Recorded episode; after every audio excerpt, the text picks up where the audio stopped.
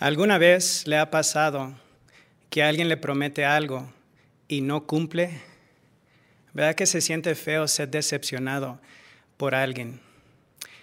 En el mundo de hoy parece que las promesas se hacen para romperlas y se pasa por alto la enseñanza del refrán popular, lo prometido es deuda.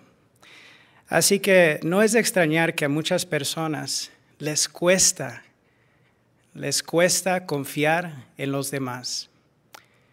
Pero ¿qué pensaría usted si le dijéramos que sí hay alguien en quien podemos confiar? Esta persona jamás ha mentido, nunca le ha fallado a nadie, siempre cumple lo que dice y es más, tiene un historial impecable. ¿Me creería que hay alguien así? Veamos de quién estamos hablando.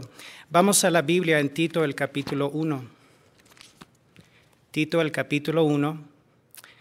Y aquí Pablo dice en el versículo 2, dice, y que se basa en la esperanza de la vida eterna, que Dios no puede mentir. Prometió hace mucho tiempo. Dios no puede mentir. No le es posible. No es capaz de mentir. Por ejemplo, usted puede volar por sus propias fuerzas sin la ayuda de ninguna clase. No, el humano no puede volar. No le es posible. Otro ejemplo. ¿Puede una ballena azul vivir fuera del agua en tierra seca? ¿Podría usted, por ejemplo, tener una ballena que puede llegar a superar los 30 metros de longitud. ¿Podría tener una ballena como mascota, compartiendo el patio de su casa con su perrito? No, no es posible. Y así como no podemos volar y una ballena no puede vivir en su casa, Jehová Dios no puede mentir. Pero veamos una promesa que ha hecho Jehová en la Biblia. Vamos a Génesis el capítulo 1. Génesis el capítulo 1. Y veamos el versículo 28. Dice la Biblia que además Dios los bendijo a quién? A Adán y a Eva.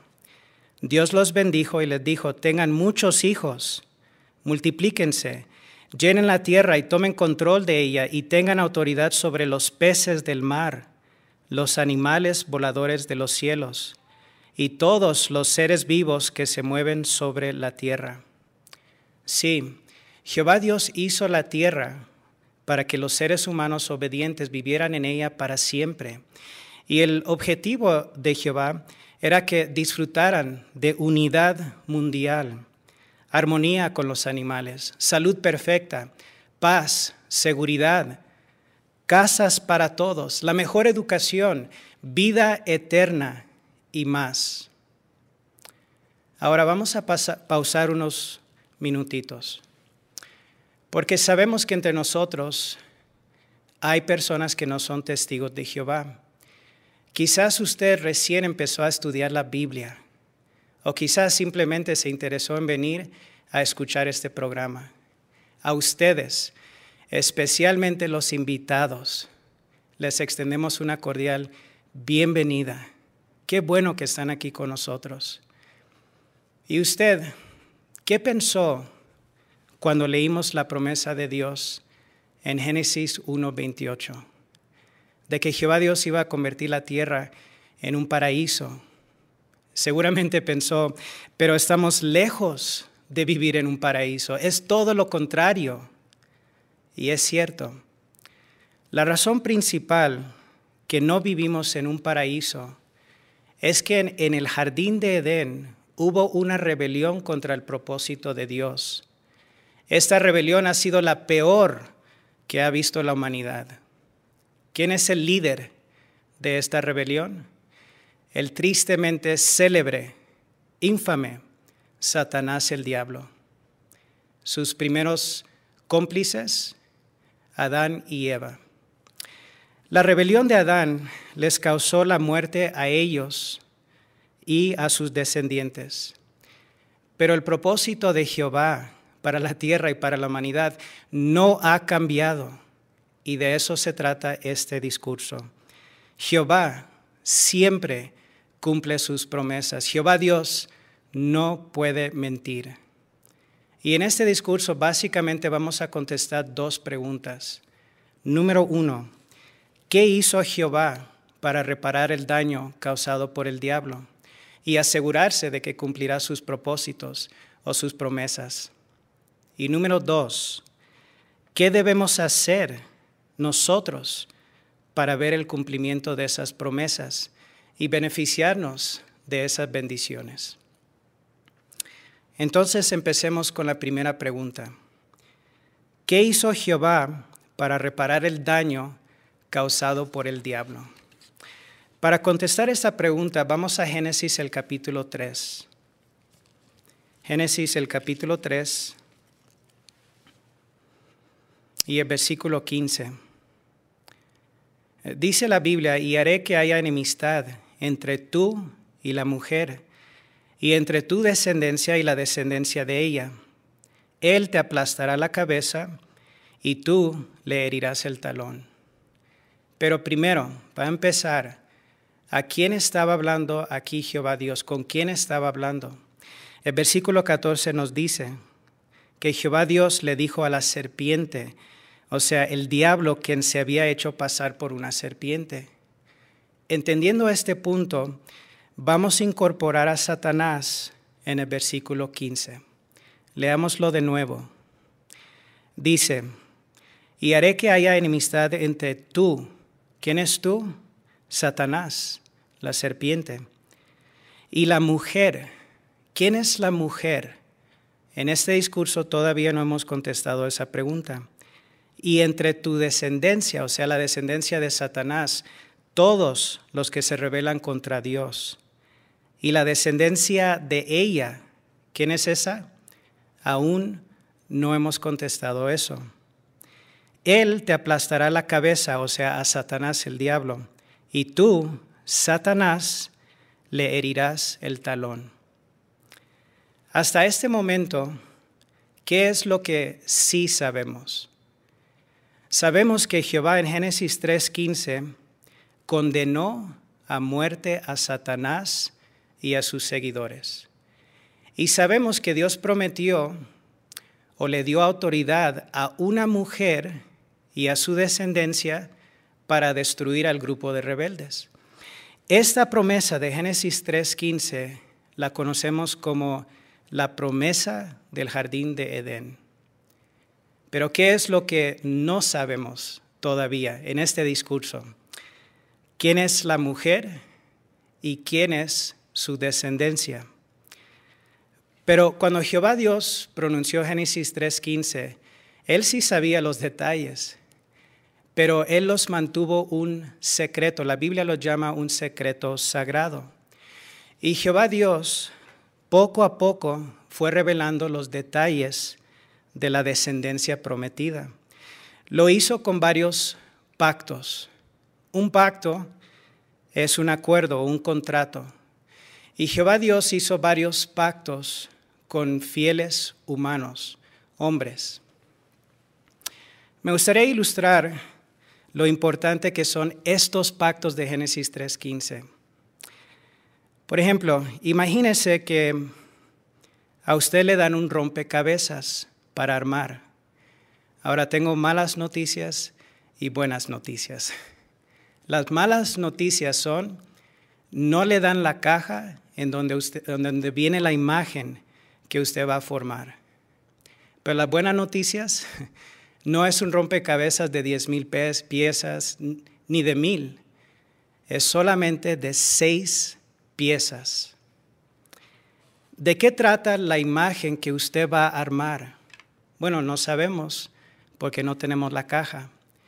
Pero Génesis 3.15 nos da una pista nos enseña que vamos a formar un bonito paisaje de un paraíso con eh, humanos obedientes y perfectos, sin Satanás y sus seguidores.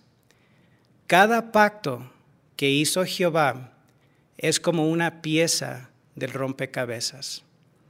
Como solo son seis, me gustaría explicarle cuáles son estos pactos. El primer pacto, el que Jehová hizo con Abraham. Este garantizaba que la descendencia de la mujer de Génesis 3.15 gobernará en el reino. La segunda pieza o pacto es el pacto de la ley que Jehová hizo con la antigua nación de Israel. Esta sirvió para proteger a la descendencia de Abraham y para ayudar a la gente a reconocer al Mesías. Pacto número tres, el pacto que hizo Jehová con David. Este pacto estableció que el rey del reino mesiánico vendría de la familia de David y que el reino duraría para siempre. La cuarta pieza o pacto es el pacto que Jehová hizo con Jesús para ser un sacerdote con Melquisedec. Era para garantizar que la parte principal de la descendencia de la mujer es Jesús y que será un rey y sacerdote para siempre.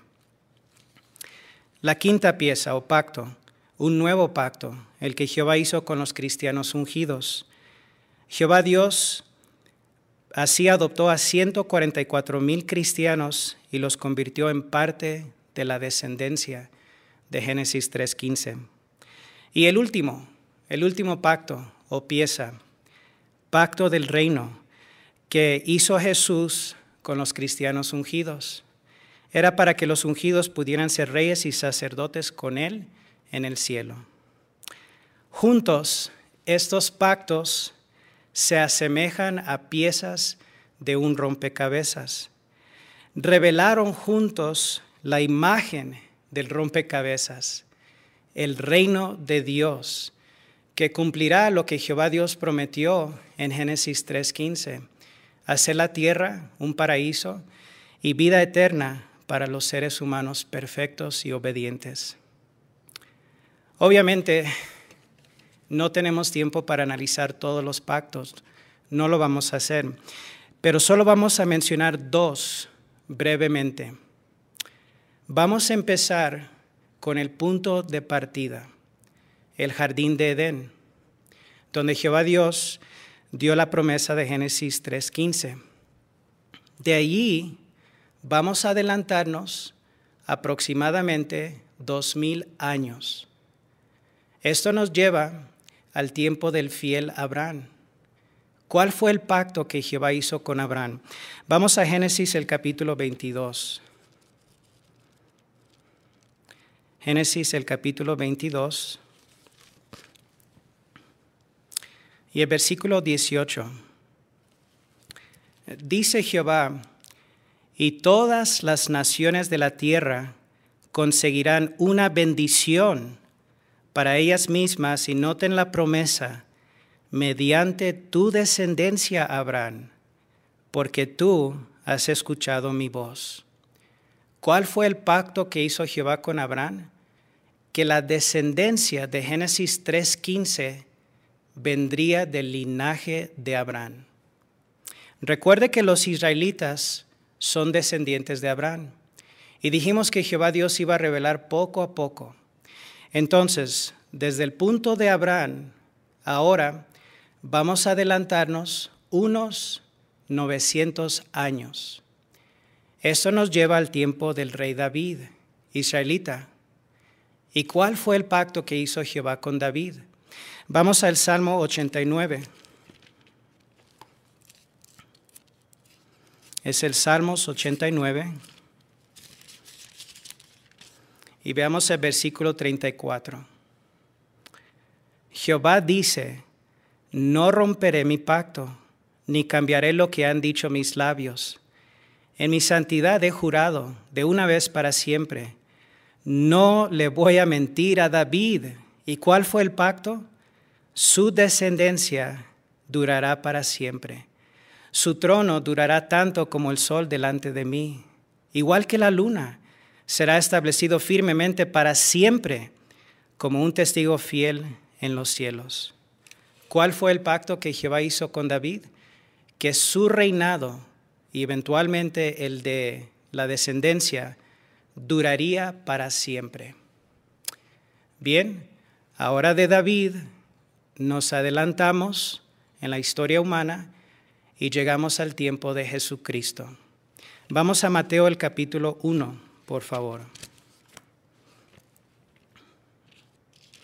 Mateo el capítulo 1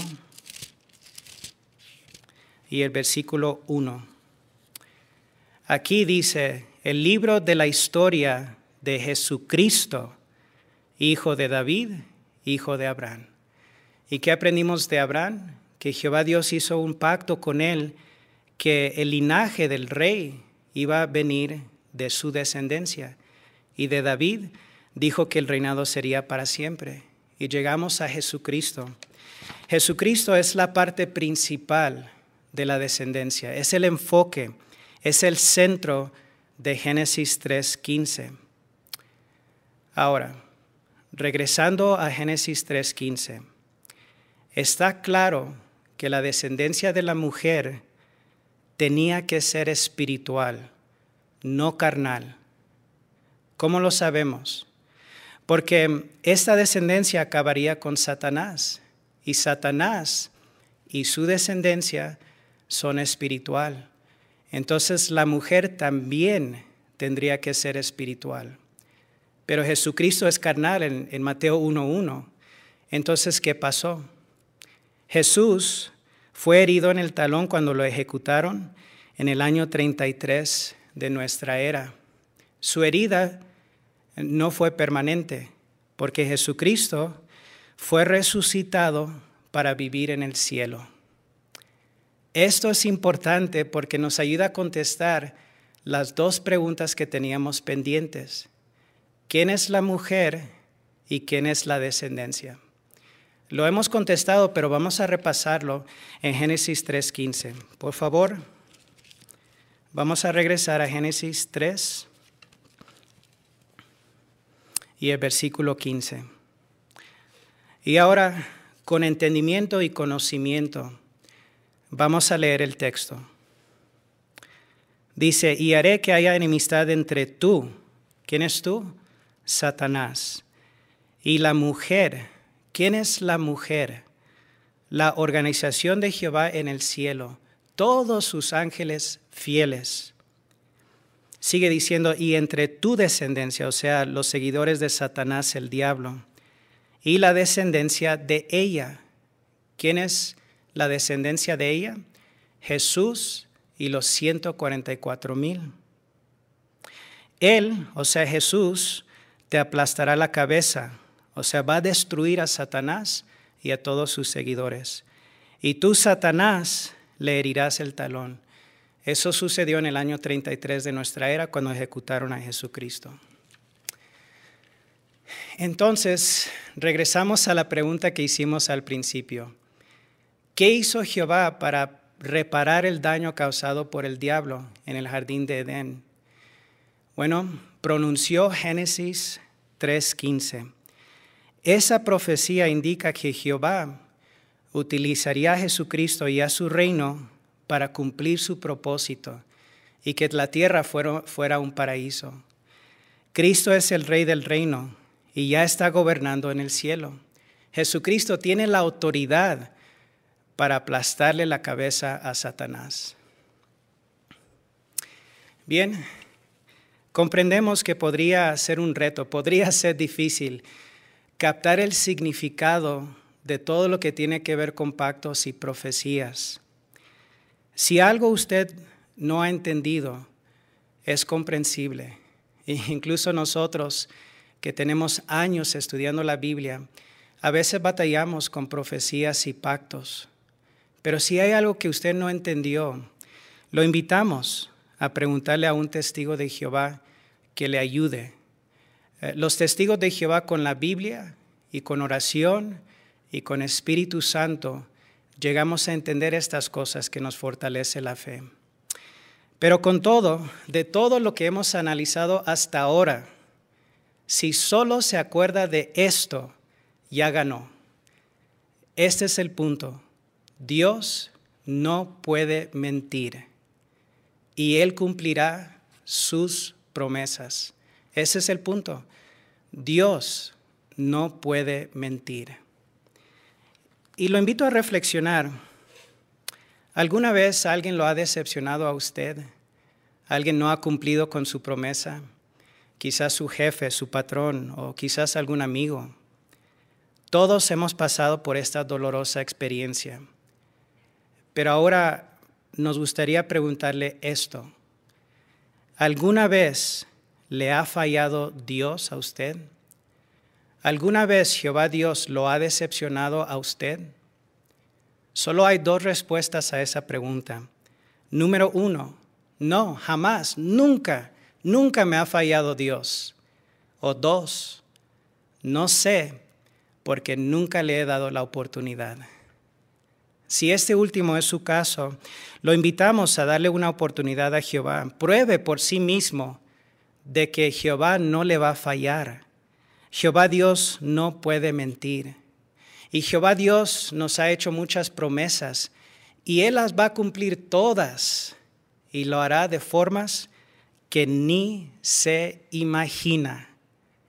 Esto es bíblico. Vamos a Efesios el capítulo 3, por favor. Efesios el capítulo 3. y el versículo 20. Dice ahora, aquel que mediante su poder, que está actuando en nosotros, noten lo que Jehová puede hacer, puede hacer infinitamente más que todo lo que pedimos o imaginamos. ¿Alguna vez eh, se ha puesto a pensar cómo será la vida en el nuevo mundo, en el paraíso, cuando Jehová Dios cumpla sus promesas? Se imagina ir a cualquier parte del mundo sin sentir miedo. Nada le causará temor, ni el mar, ni la oscuridad, ni las alturas, los animales, los insectos, nada le causará temor. Ningún peligro, peligro le robará la paz. Podrá caminar a solas hasta la parte más profunda de los bosques y admirar su imponente belleza. Es más, si usted quiere, podría dormir allí en el bosque, al lado de un leopardo. Tendrá la certeza que el día siguiente despertará no solamente vivo, descansado, salvo y más joven que el día anterior. Y al regresar a casa, su familia le preguntará, pero no con temor o preocupación, les va a preguntar por curiosidad, ¿Dónde andabas anoche? Dinos, ¿qué aprendiste de Jehová? Cuando usted visualiza el paraíso, ¿se imagina tocando un oso panda? ¿Puedes sentir el pelo del panda pasar entre sus dedos mientras lo acaricia? ¿Puede oler la madera que corta mientras construye la terraza de su cómoda casa. Por cierto, eh, ¿cuál casa es? ¿Cuál es la que se imagina? Quizás es su primera casa que usted construye al lado de la playa, o quizás es su casa número 100 en las montañas, o será su casa número 1000 ubicada cerca de un lago. Bueno, estas preguntas que tenemos del Nuevo Mundo tendremos que esperar hasta que Jehová nos aclare algunas cosas. Pero al, pensar en una eternidad, es difícil creer o pensar que solo viviremos en una sola casa por toda una eternidad. Jehová Dios nos contestará estas preguntas. Pero sí sabemos que viviremos por tanto tiempo que los árboles milenarios nos parecerán simples flores, que hoy están aquí y mañana desaparecerán. Eh, pero no importa cómo nos imaginamos el nuevo mundo, el paraíso, lo que leímos en Efesios nos ayudó a entender que Jehová Dios va a cumplir sus promesas aún más de lo que podemos imaginar. Esto nos lleva a la pregunta número dos de este discurso. ¿Qué debemos hacer para ver el cumplimiento de estas promesas? La respuesta es esta, sencillamente, demostrar fe en el Dios que no puede mentir. Eh, cuando hablamos de fe, no hablamos de lo que algunos llaman un salto de fe, o sea, la fe ciega, que es irracional, tampoco es credulidad, no. La fe de la que hablamos y la que está en la Biblia es un resultado de una profunda reflexión de confiar en Jehová Dios y en su palabra, la Biblia. Se basa en el razonamiento firme y en conocimiento de Jehová. Así que si usted nos visita y está escuchando el programa, no se preocupe. Nadie le está pidiendo que se aviente, que haga un salto de fe. No, solamente se le está invitando a tomar pasos hacia adelante en dirección a Dios.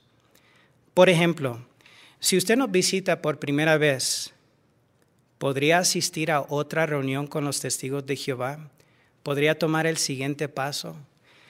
Si ya asiste a las reuniones, ¿podría aceptar un curso bíblico? Y si ya estudia la Biblia, ¿llena los requisitos para ser publicador? Y si ya es publicador, ¿qué impide que usted se dedique a Jehová? Su fe en Dios y su amor por Él lo impulsará a hacer precisamente eso. Nada lo hará más feliz que servir a Jehová y Jehová promete ayudarle. ¿Cómo lo sabemos?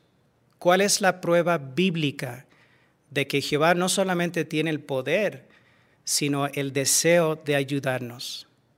¿Cuál es el texto que le viene a la mente a usted? Sin duda hay muchos, pero vamos a analizar uno en el Salmo 146.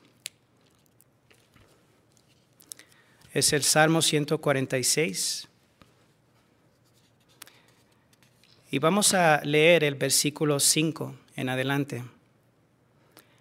Dice Jehová en la Biblia, feliz quien tiene al Dios de Jacob como su ayuda, que pone su esperanza en Jehová su Dios, el que hizo el cielo, la tierra, el mar y todo lo que hay en ellos, y que siempre es fiel, que les hace justicia a los explotados. Noten cómo Jehová ayuda a todos les da pan a los hambrientos.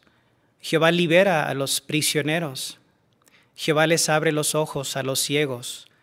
Jehová levanta a los encorvados. Jehová ama a los justos. ¿Vemos la lógica en la Biblia? Jehová tiene el poder para ayudarnos. Y aquí tenemos el ejemplo donde dice que Jehová hizo el cielo y todo lo que hay en él. Un ejemplo vamos a mencionar, el sol. El sol es enorme. Eh, es un millón trescientas mil veces mayor que la tierra donde vivimos. ¿Y cuánta potencia tiene el sol? Un científico explicó que el sol sufre cada segundo explosiones que equivalen a miles de millones de bombas atómicas. Otro científico dice que el, sol produce hoy día cada segundo energía suficiente para cubrir las necesidades de la humanidad durante 200 mil años.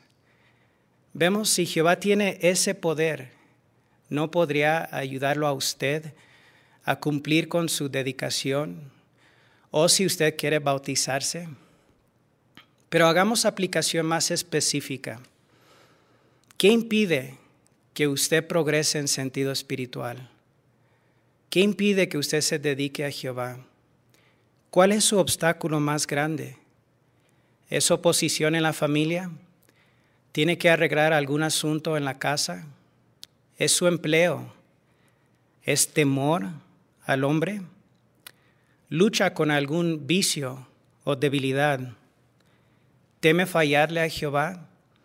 ¿O piensa que usted no es digno de servirle a Jehová?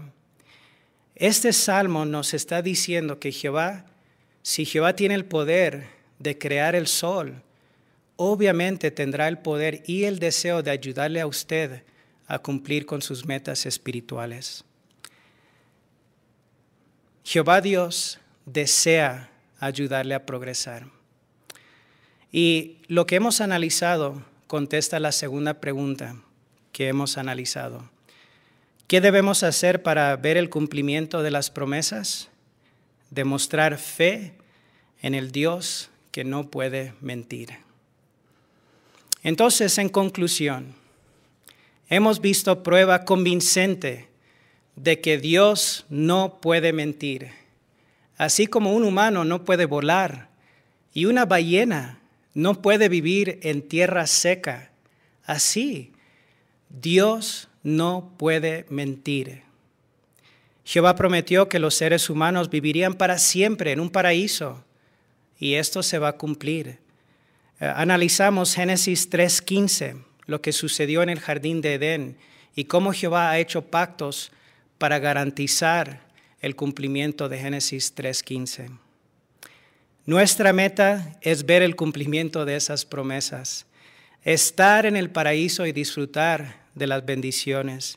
Imagínese, mientras abrazamos al oso panda, al oso polar o cualquier otro animal, diremos, qué bueno que hice los cambios en mi vida, qué bueno que estudié la Biblia con los testigos de Jehová. Qué bueno que me bauticé, pero todos diremos, qué bueno que demostré fe en el Dios que no puede mentir.